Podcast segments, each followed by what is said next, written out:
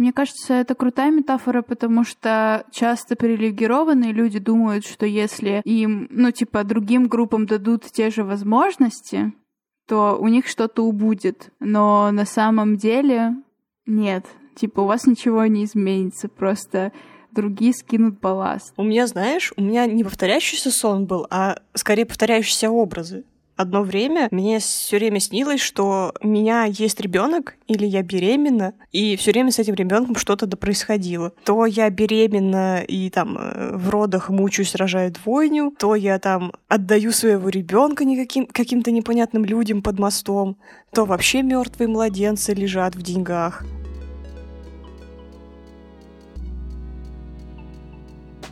Всем привет, с вами Вика и Даша, и это подкаст Твиттерки. Если говорить, кто же мы такие, то я Даша, без пяти минут психологиня. А я Вика, редакторка-фрилансерка. Твиттерки — это подкаст подруг, которые листают ленту Твиттера. Каждую неделю мы встречаемся, чтобы обсудить новости, поделиться опытом и ответить на неоднозначные вопросы. Подписывайтесь на наш ТГ-канал, группу ВКонтакте и Patreon. Послушать нас можно на любых платформах подкастерских. Будем рады вам. Всем привет-привет! И мы традиционно начинаем с перечисления наших патронов и патронок. Эля, Наташа, Илья, Маша, Даша, Таня, Саша, Гриша, Егор, Оля, Таня. Спасибо вам большое за вашу помощь за вашу поддержку. Да, спасибо вам огромное. Вы супер классные котятки. Котятки! Блин, мне кажется, у нас такая классная атмосфера собралась э, в нашем чатике в Телеграме. Такая Отчасти сипортив, отчасти очень такая смешная, да, веселая. Да. Это две основные части. Так что, да, если что, подписывайтесь на, на наш Patreon. Мы всем рады. Конечно, да. Мы супер френдли. Yeah. Да, еще у нас есть книжный клуб и просмотр фильмов. Да. Все по рекламе. Да, да, супер. Короче, мы что-то подумали, что можно сделать этот э, выпуск э, как-то направленный на психологическую поддержку и на как-то обсуждение цветов больше психологической э, направленности, да, потому что мы в течение недели занимаемся тем, что как-то накапливаем, накапливаем цветы, которые мы будем обсуждать. И так вышло, что на этой неделе было много таких довольно личных историй. И я подумала, что можно было бы сделать такой выпуск отчасти психологичный. И я предложила Вике, что можно сделать э, небольшую медитацию прямо в подкасте. Медитацию или практику осознанности, которую я приведу. Вика вроде не против. Вот. И, в принципе, эта техника, она вы можете ее делать как сидя с закрытыми глазами, да, как вам удобно, или даже направляясь куда-то, вы куда-то идете, или моете посуду, или все что угодно, моете пол, например, то, чем вы занимаетесь. А, если вы вдруг сейчас находитесь за рулем, то лучше, наверное, э, быть... Э, ну, в смысле, что быть аккуратнее с этим, возможно, отложить эту практику на потом. Хотя, в принципе, она не должна сильно отвлечь внимание от дороги, но просто я за вас волнуюсь, если вы вдруг в таком положении. Вот, и давайте начнем. Ой, нам надо, наверное, вставить перед медитацией то, что можно переключить будет какое-то время, если не хочется. Типа... А, ну так у нас тайм-код есть. А. Вы же в описании можете посмотреть тайм-код, и если вам не интересна эта медитация, перепрыгнуть. Если вы имеете возможность сесть как вам удобно, то сделайте это. Желательно, чтобы спина была прямая. Глаза можно прикрыть, можно просто расфокусировать взгляд — и сейчас я попрошу вас обратить внимание на свое дыхание.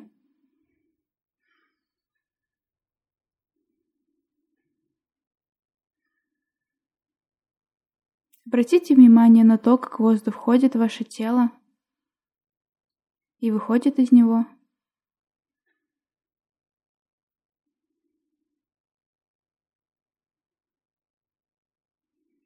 Обратите внимание на то, какой температуры воздух на вдохе и на выдохе.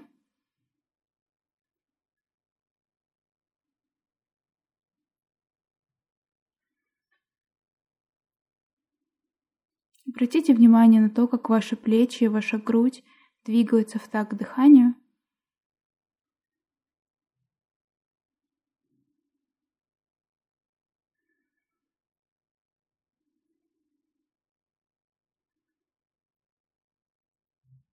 Обратите внимание на ваш живот. Двигается ли он или остается статичным?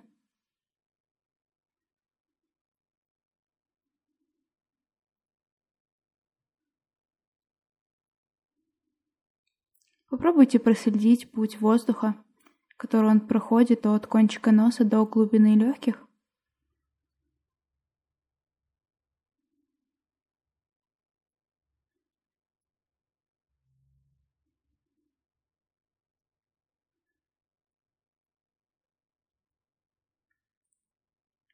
И во время этой практики вам могут приходить разные мысли, которые будут отвлекать вас от того, на что я прошу обратить ваше внимание. Это нормально, это то, что происходит с людьми, мы постоянно на что-то отвлекаемся, постоянно уходим в какие-то размышления. Это то, что с нами происходит, но сейчас я попрошу вас сконцентрировать внимание на том, на что я прошу вас обратить внимание – и когда вы заметите, что вы отвлеклись на какую-то мысль, то заметьте это и верните свое внимание к своему дыханию.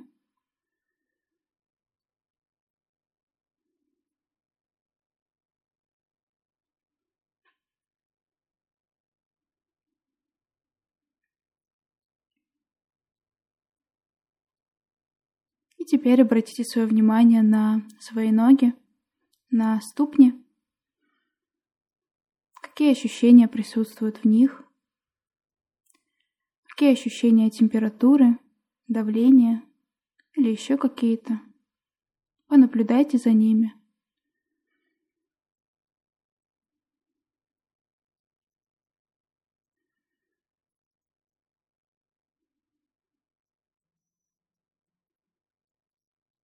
Обратите внимание на те части тела, которые не покрыты одеждой, Какие ощущения присутствуют в них?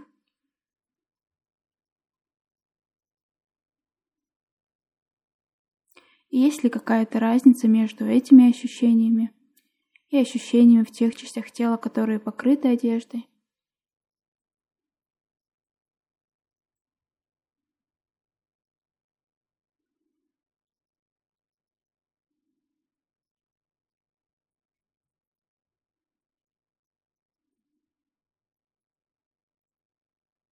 И теперь я попрошу вас обратить внимание на звуки, которые есть в этой комнате, или, может быть, за ее пределами.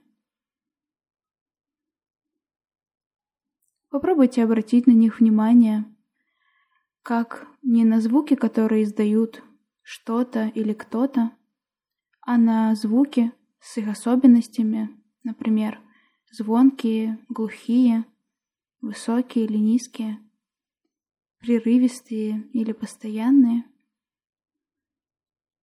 Понаблюдайте за ними, какие они.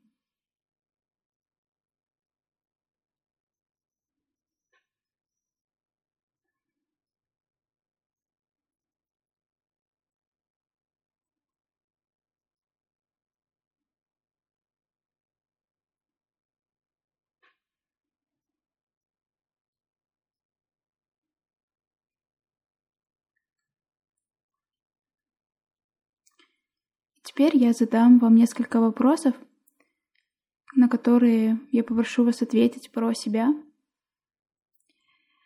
Спросите себя, зачем вы здесь? Что для вас важно сейчас? Почему вы сейчас слушаете этот подкаст и, может быть, сейчас есть что-то важнее этого? Какое у вас намерение на эту минуту, на этот час или на этот день? Попробуйте найти ощущение или мысль о том, что для вас важно сейчас.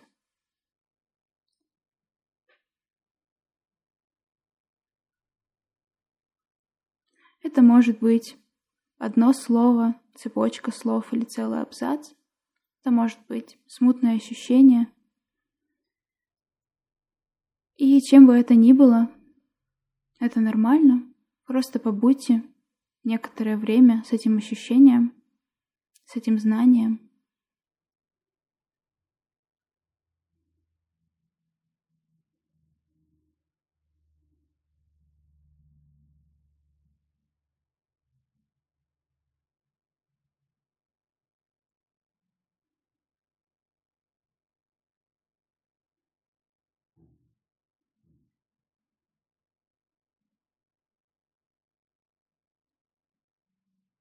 И теперь постепенно расширьте область своего внимания.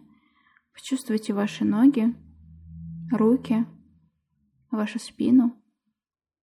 И можно возвращаться в комнату, обратить внимание на то, что есть вокруг вас. Открыть глаза, если они закрыты.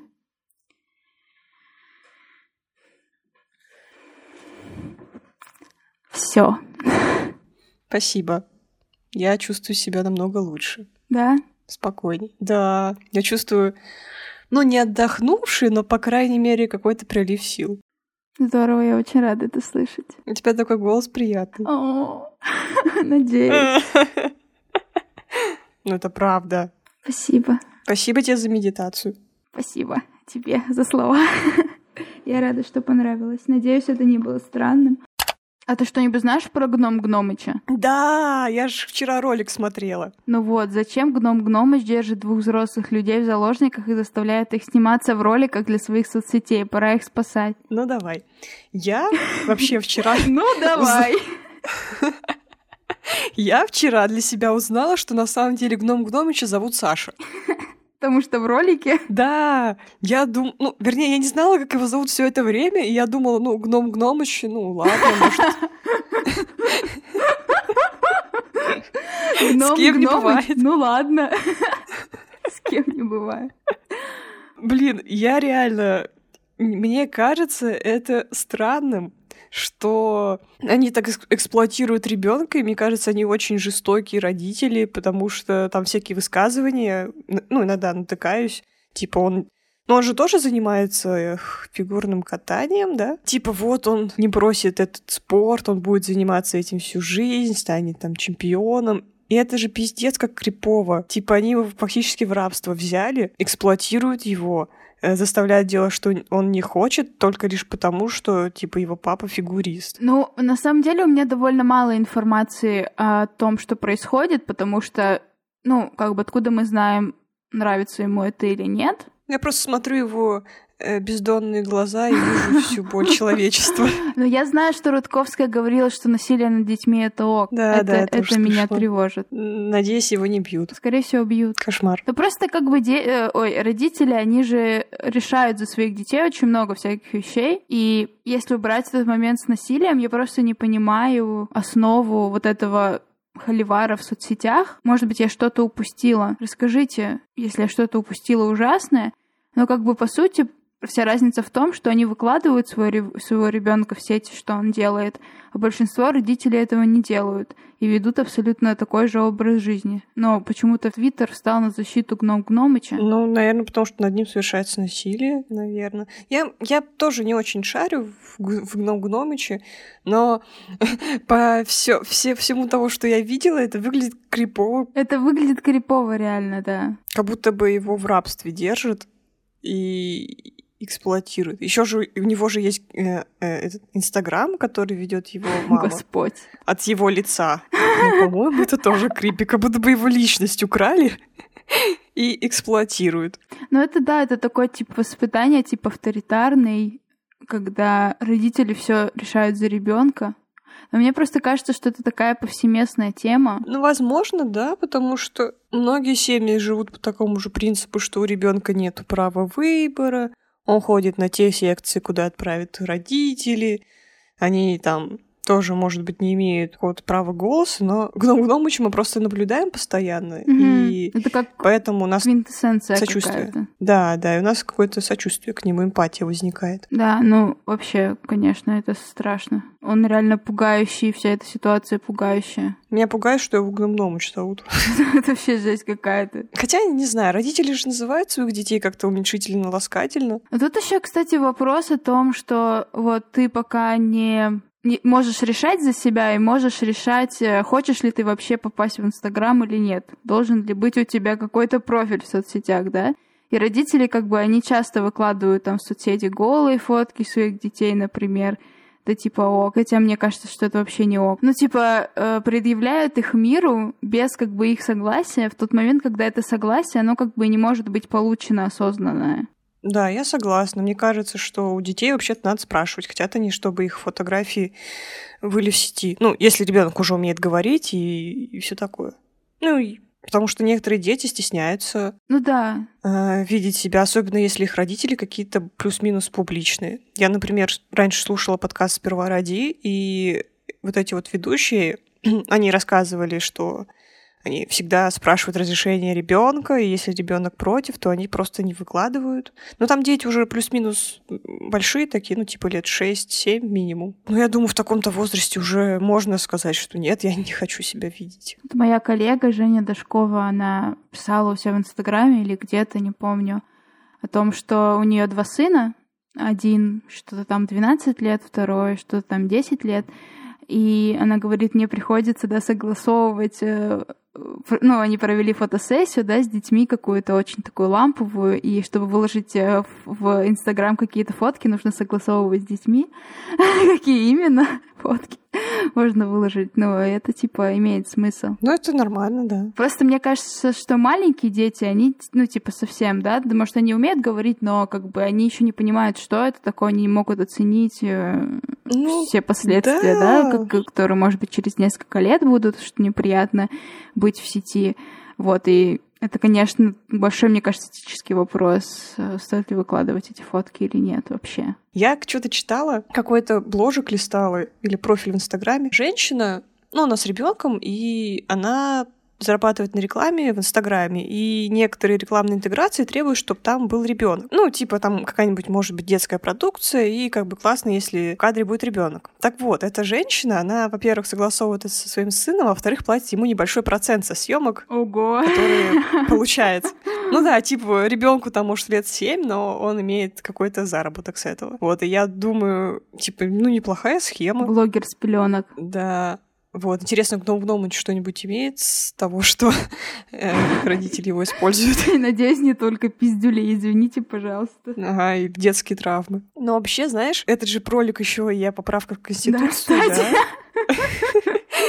Насколько Гном Гномыч дал согласие на то, что он согласен э, с поправками. Ой, я, кстати, помню, было какое-то интервью у Рудковской, и у нее спрашивали, типа, ну, она же вроде гомофобная, дамочка. У нее спрашивали, типа, а что если Гдом Гдомыч будет геем? Угу, да, что-то такое, да, я помню, что там. Но она сказала, типа, ну, я сделаю так, чтобы он просто уехал в другую страну. И меня это так разозлило, потому что она не хочет как-то повлиять на ситуацию здесь, а просто отправляет своего гном гномыча в какую-нибудь другую страну. Господи, как им вообще дошло в голову так назвать своего ребенка? Гном гномыч, ну он правда на гном похож. Гном это вроде типа взрослые дядьки с бородами маленького размера. Или не... Ну, ты знаешь, садовые гномы бывают милыми, либо гномы в Белоснежке, там же есть какие-то дети. Да, кстати, но мне кажется, это все равно какие-то мужики.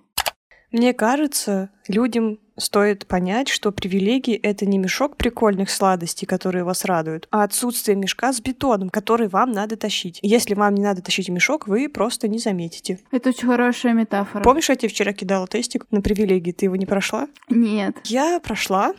У меня из 106 привилегий было 51. Из 106? Из 106. Ну, почти половина. Но у некоторых было еще меньше. Но вообще, да, классная метафора. Потому что привилегии — это не просто какая-то плюшка. Это скорее то, что тебя постоянно тащит на дно и не дает тебе развиваться в какой-то там из областей, типа, если ты женщина...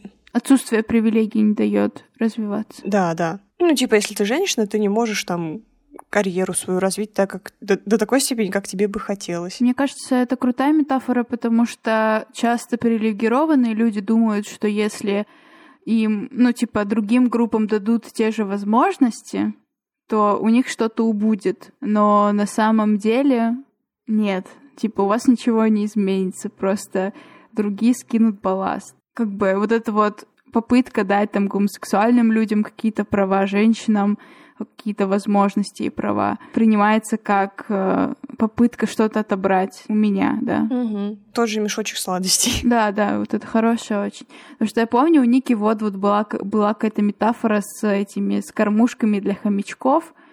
Не помнишь? Ну, я что-то смутное, я не и помню, что она вообще непонятная. Господи, там что-то типа, если мы положим побольше корма в, в мисочку, типа, угнетен, угнетенных групп, вашей мисочки меньше не станет. Так я думаю, а как не станет, если это, ну, как бы ограниченный запас корма, скорее всего, в одной клетке. Ну, короче, как-то сразу от, отсылает каким-то размышлениям. Мы такие, блин. Я думаю, она имела в виду, что не заберут из той кормушки, а просто да, из какого-то да, рандомного да. большого мешка положат. Да, да. Я понимаю, но мне прям Очень сложно. Всякое бывает, конечно. Я готова принять, что стрелочка не поворачивается, но с этими кормушками мне было непонятно. Вы реально можете общаться с одним человеком на протяжении многих часов, и у вас не заканчивается тема для разговоров? Вы типа просто берете и говорите? Вы точно люди? Это про тебя, Даш? Я не знаю, мне кажется, у меня заканчиваются темы. И у меня такое бывает, что если общаюсь с человеком часто, типа каждый день или там иду пить кофе два раза в неделю или еще чаще, то я прям чувствую, что немножко эм, немножко нечего обсудить. Подисчерпалась, да.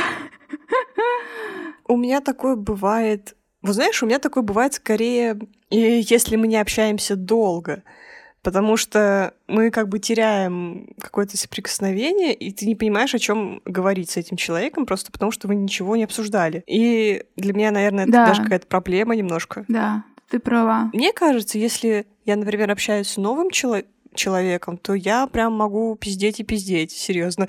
вот эти вот свидания с Тиндера, это...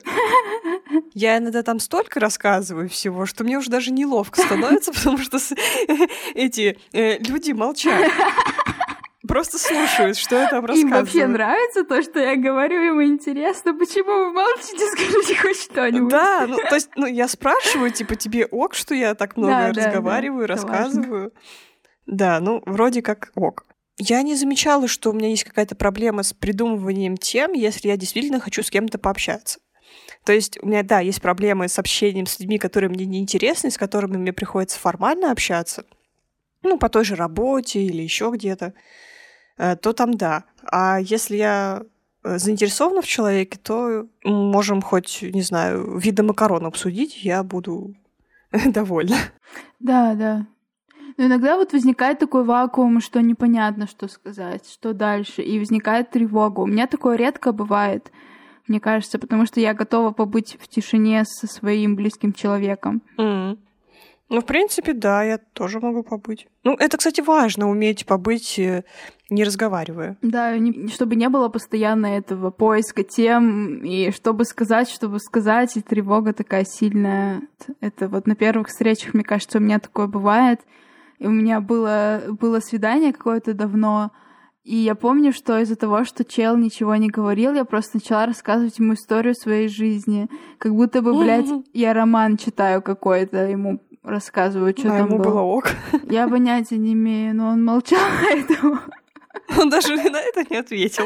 Ну, я не, Какой я не помню, чел. но я помню, что я много говорила, хотя в то время мне это совсем было не свойственно. Сейчас какая-то луна такая, что все вспоминают свои прошлые отношения. Я вчера шла из магазина и думала о том, что, блин, вот я иду, меня никто не держит за руку. Хочешь, я тебя подержу? Ну, у меня к тебе другие чувства. Да ладно.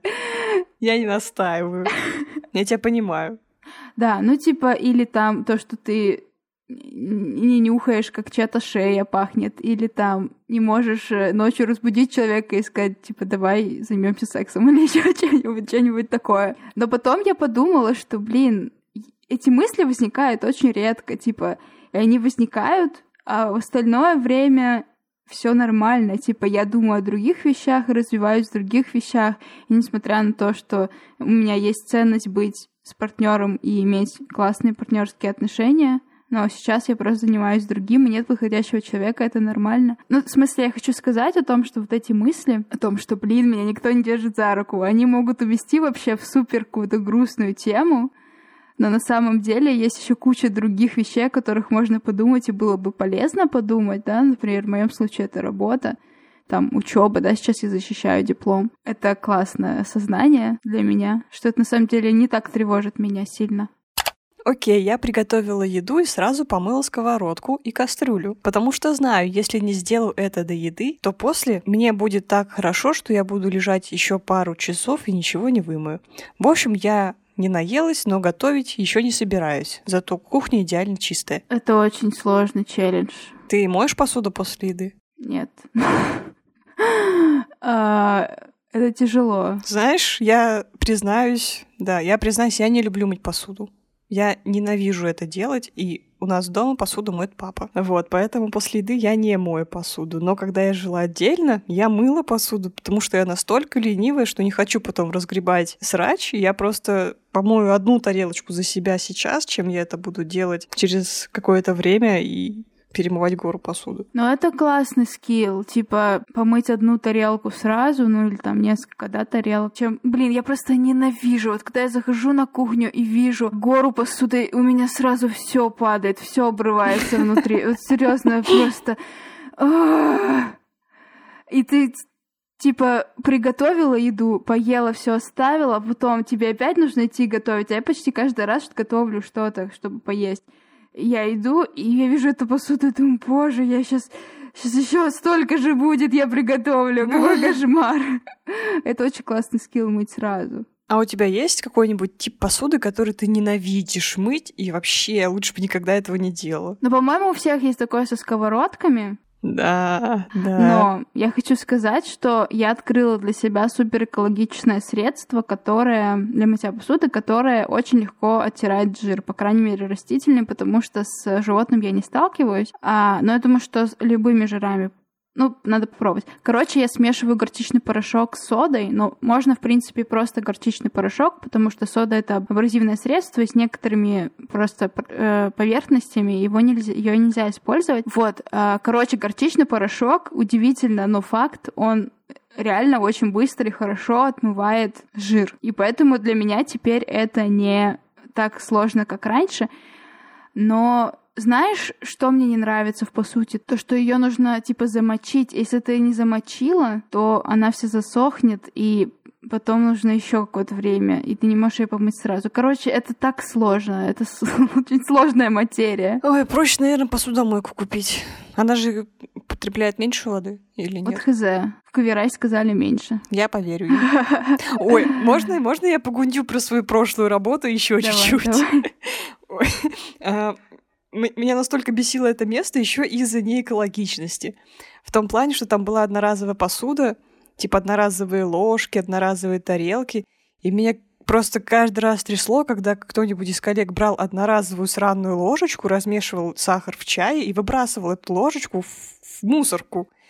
Я думаю, в чем проблема? У нас есть нормальная многоразовая посуда. Почему я беру обычную металлическую ложку? Да, я пошумлю 5 секунд, но хотя бы я не буду выкла- выкидывать ее сразу же, а просто помою. У нас же есть, блин, сраная посудомоечная машина. Тебе даже руки морать не надо, просто положи потом ложку в посудомойку. Феноменально. Я просто, у меня это просто жопа взрывалась каждый раз. Кошки твои? Кошка пришла. Прохор. А, Маня? Нет, Прохор. Прохор. Прох, привет. Мне, я вот когда ездила автостопом, и я вписывалась э, в Челябинске у Гриши, который Гришунь, Гришуня, Гришунька, не помню, который музыкант. Ну, кто-то его знает, скорее всего, кто сейчас слушает. И он сказал такую философскую вещь, которую, возможно, вам нужно услышать, что если, пос... если ты не помоешь посуду, то ее никто не помоет. Угу. Вот. Так что можно мыть. Бля, нападает на меня. А всем же лет в 5-6 снился какой-то страшный сон, который вы помните до сих пор. Да. Не. Да. Я вообще человек с очень яркими и сложными снами, и порой даже не... мне снятся не один сон, не два, а бывает даже и несколько. В последнее время я их что-то не запоминаю, но я их вообще записываю обычно. У меня есть заметка. Ого! Да, у меня есть заметка, где за последний там год, может, два собраны, ну, может, не все, но самые запоминающиеся сны. Вот. И у меня есть такой сон из детства. Мне он почему-то оказался очень страшным. Сейчас я что-то думаю, что это больше похоже на какой-то странный фетиш. Ну-ка, познакомьтесь с фетишами Вики в 5-6 лет или во сколько там. На самом-то деле это не мой фетиш. Мне, а, мне такое не нравится. Хорошо. Это такой абстрактный. Может быть, кому-то нравится. А мне в детстве приснилось, что я гуляю на своей детской площадке, ну, где я все детство гуляла. Там такая лестница, лестница радугой идет, ну, мы ее радугой называли. И там я, значит, что-то тусила, тусила, и, короче, какой-то чувак откусывал мне ногти на ногах Бля. во сне зубами. И это было так страшно, ну, потому что я, в принципе, с детства боюсь взрослых мужчин, а тут как бы мои ноги в его рту. Господи, рте. кошмар. Да, это было ужасно. Типа этот сон повторялся? Нет, это был один сон. Больше он не повторялся, но я его на всю жизнь запомнила. Но сейчас я думаю, что это просто какая-то странная сексуальная фантазия. Не моя, наверное. Но в детстве это было прям крипи-крипи. Мне кажется... А у тебя были такие? Ну, я очень сильно боя... боялась бомжей, когда я жила в Братске у своей бабушки на лето, когда уезжала.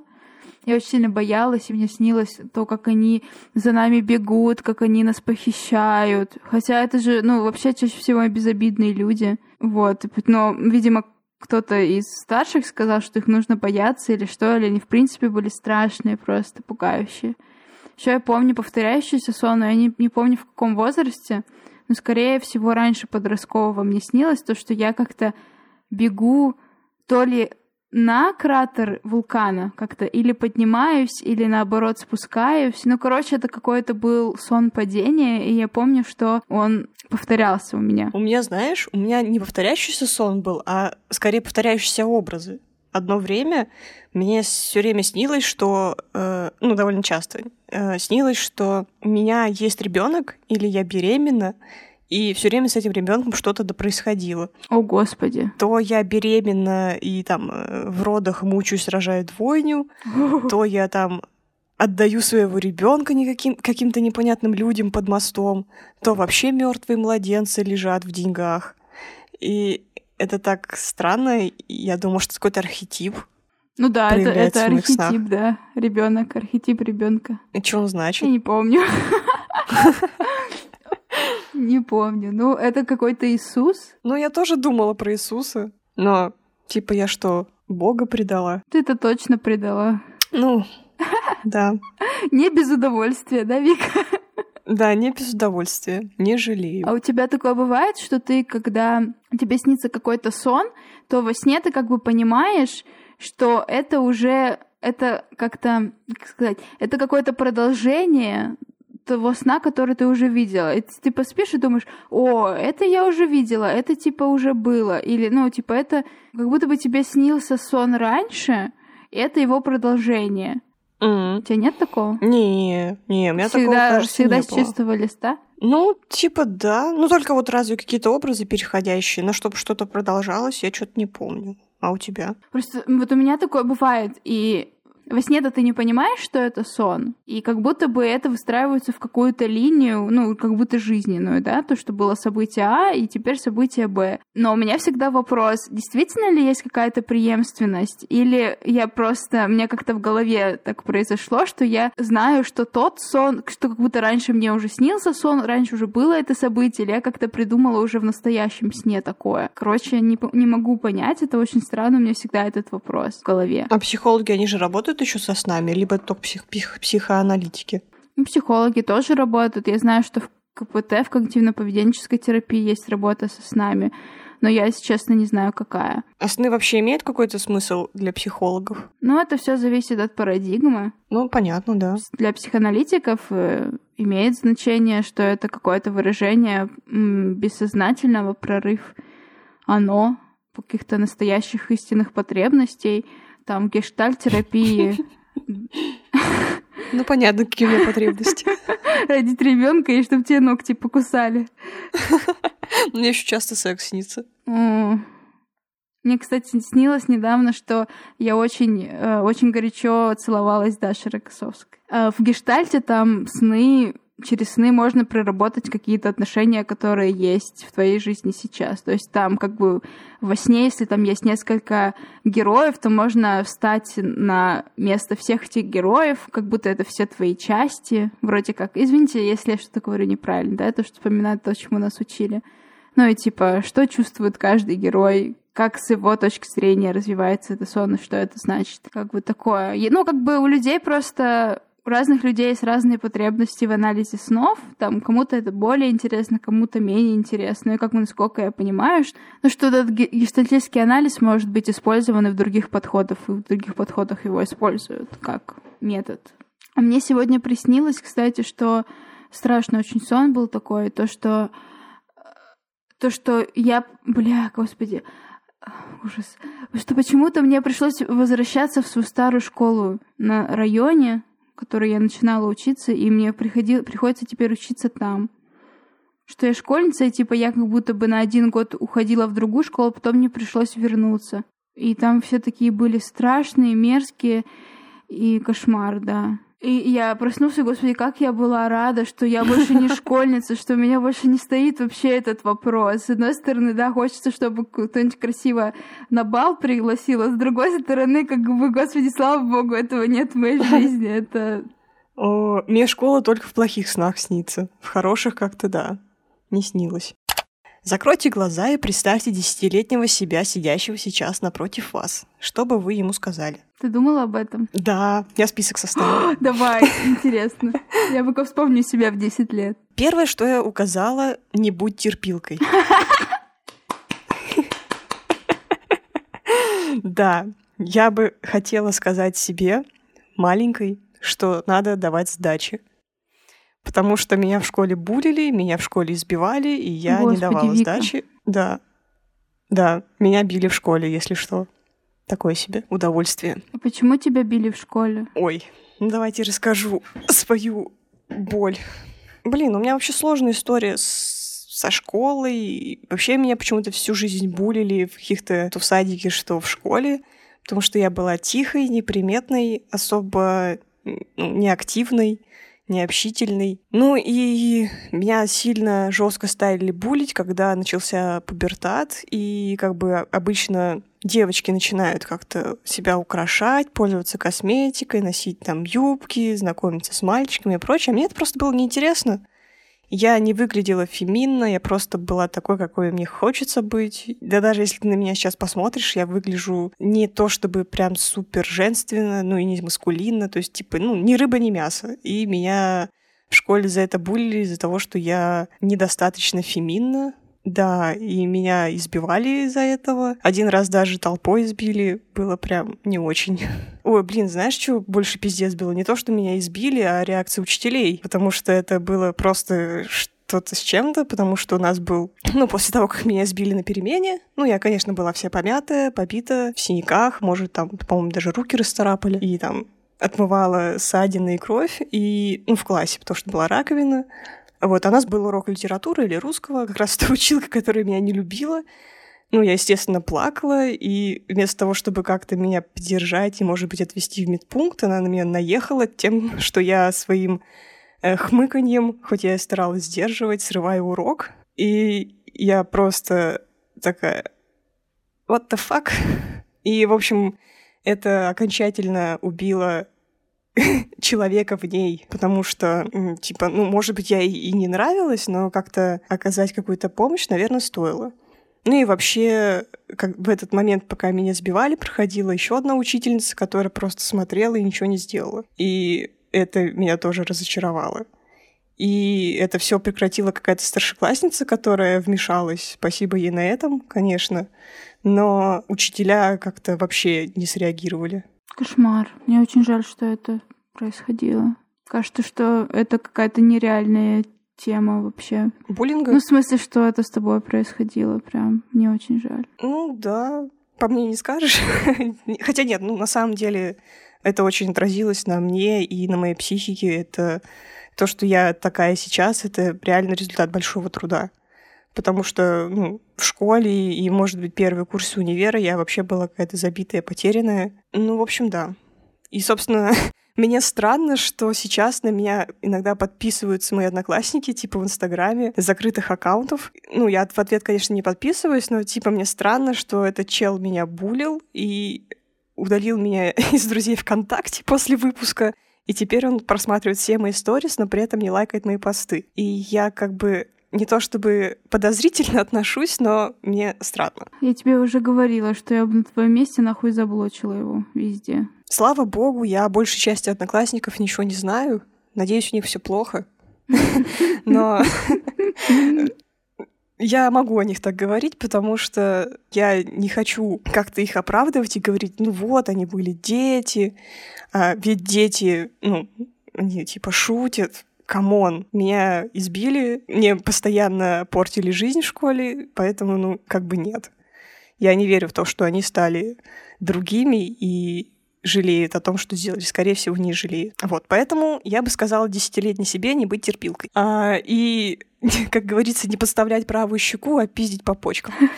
А, вот. Так, значит, дальше я бы сказала бы себе заниматься творчеством. Больше рисовать и заниматься музыкой, потому что тебе это нравится, и, возможно, ты не чувствуешь, что у тебя хорошо получается сейчас, но дальше у тебя получится. И да, я бы себе посоветовала пойти в художественную школу.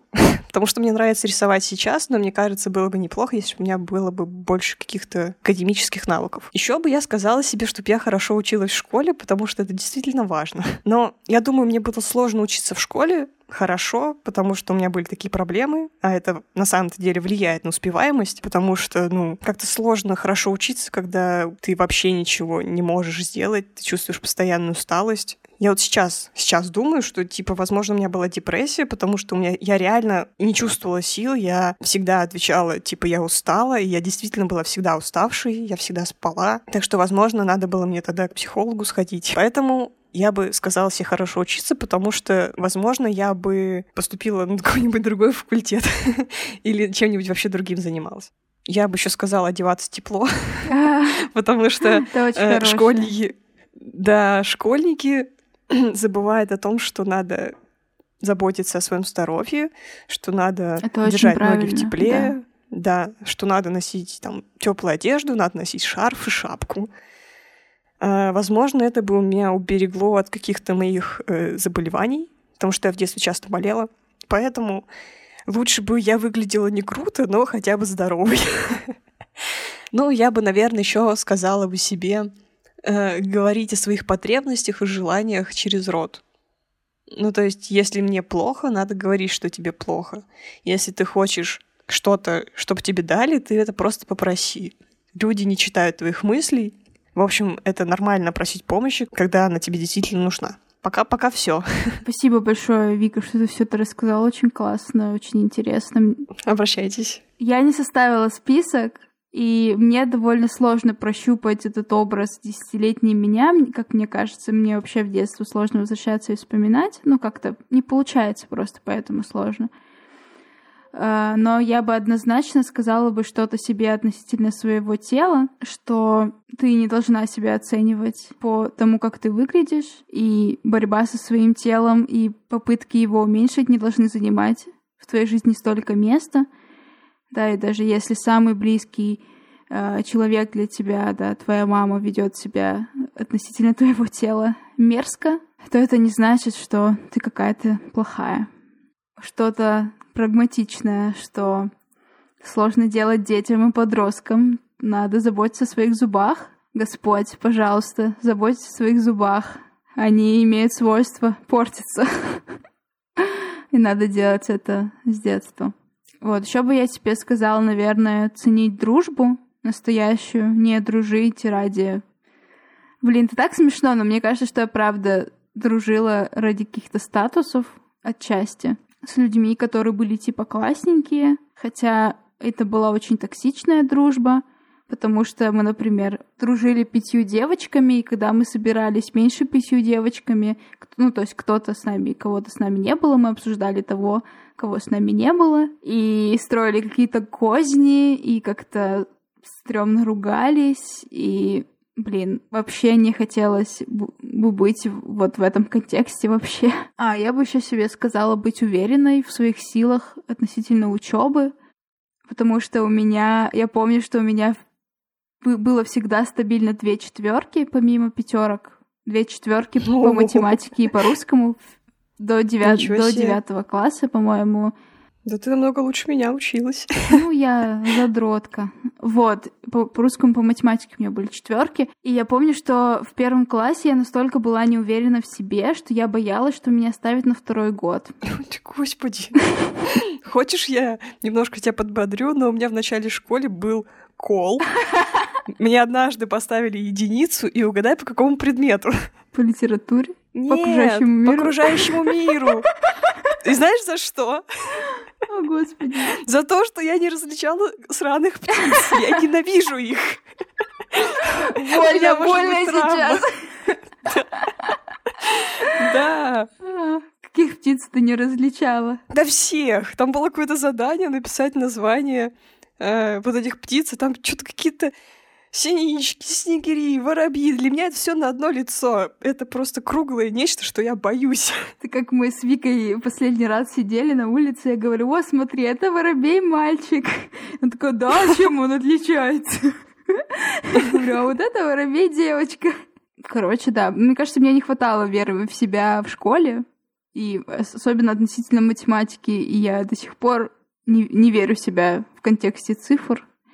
И это нужно как-то менять, да, если я хочу заниматься той психологией, которой я хочу заниматься, возможно. Я бы не сказала, что какие-то проблемы с математикой. Ну, ты прекрасно справляешься. Спасибо. Ну, у нас в универе не так уж много математики было, конечно. Э, да. Мне просто кажется, что есть, ну, есть, по-моему, даже такая выделенная тревожность, она как бы не зафиксирована в классификаторах болезни, но ее выделяют как какое-то какое состояние. Это математическая тревожность какая-то. Просто повышается волнение, тревожность, когда ты сталкиваешься с цифрами, с необходимостью что-то посчитать, и как бы что-то посчитать и что-то понять не получается не потому, что ты дубинушка, а потому что ты просто тревожишься. И у тебя очень много ресурсов когнитивно уходит на эту тревогу а не то, что ты не понимаешь. И, ну, ресурс понять, он очень сильно снижается. И мне кажется, что у меня такое было, когда я училась на фене, когда у нас были пары по матанализу, я вообще не понимала, как это делать, и там был жесткий препод, который нас высмеивал, особенно тех, кто ничего не понимает, и, ну, было тяжело. Но мне кажется, что я могу. Конечно, ты можешь. Я тут как раз вспомнила исследование одно, которое я читала. Кстати, возможно, вот эта боязнь цифр, это еще как-то связано с гендерной женской mm-hmm, социализацией. Да, возможно. Вот, короче, читала я исследование, его проводили во французских школах. Ну, известно же, что на математические факультеты чаще идут мальчики, а девочки чаще идут на гуманитарные. Собственно, они решили исследовать, почему это так, и сравнивали успеваемость мальчиков и девочек по гуманитарным и математическим предметам в школе. Вот, и они выяснили, что девочки с детства просто хорошо читают, лучше, чем э, мальчики. И из-за того, что они считают, что они лучше читают, они идут на гуманитарные факультеты. Хотя по математике у них такая же хорошая успеваемость, как и по гуманитарным предметам. И типа девочки чаще выбирали именно гуманитарные из-за того, что им как бы казалось, что они лучше в этой области, хотя на самом деле они были хороши во всех. Да, наверное, еще роль играет то, что мы видим математиков в основном мужчин, и что кажется, что эта область не для нас. Ну да. Это как мой знакомый как-то сказал, он просто в институте математики. Э, мы просто с ним в очередной раз спорили, возможно, ты знаешь, кто это. Э, в очередной раз спорили о женщинах в науке, и он мне такой говорит, ну вообще-то в нашем институте женщины только уборщицы. Я вот думаю, как я его не придушила в этот момент. Я тоже не понимаю. Я бы такая, ой, все, блядь, пошел нахуй, и ушла бы, хлопнула дверью просто. Так что, девочки, математика вам по силам. Не смотрите на всяких мудаков, которые считают, что это не женское дело. Знаете вообще, кто программирование придумал? А кто Wi-Fi придумал? Это все женщины. Они двигают науку. Просто мужчины иногда воруют их изобретения. Вика, я предлагаю заканчивать. Мне пора. Да, да, давай. Чё, спасибо, что послушали наш подкаст. Спасибо вам. Спасибо, да, спасибо, что сделали медитацию или не сделали. Я, может быть, ее отдельно вырежу, может быть и нет. Не знаю, напишите, хотите ли вы ее отдельно себе куда-нибудь. Что еще сказать? Присылайте ваши вопросы. У нас есть эта рубрика. Присылайте нам на почту twitterki96 собака gmail.com. Мы читаем всю почту. А если мы подруженьки, можете отправить нам в лички. Вот. Не пугайтесь, мы не кусаемся. Вообще не кусаемся. Да. Да, подписывайтесь на наши соцсети, Patreon. У нас книжный клуб будет в конце этой недели. Да, будем обсуждать Маркса в контексте феминизма и феминизм в контексте Маркса. Я все еще читаю про Липфем. Мне кажется, что Липфем и Радфем имеют одни истоки. Но это не точно. Ну вот, обсудим в субботу. Ну ладно. Пока, спасибо. Да, всем пока.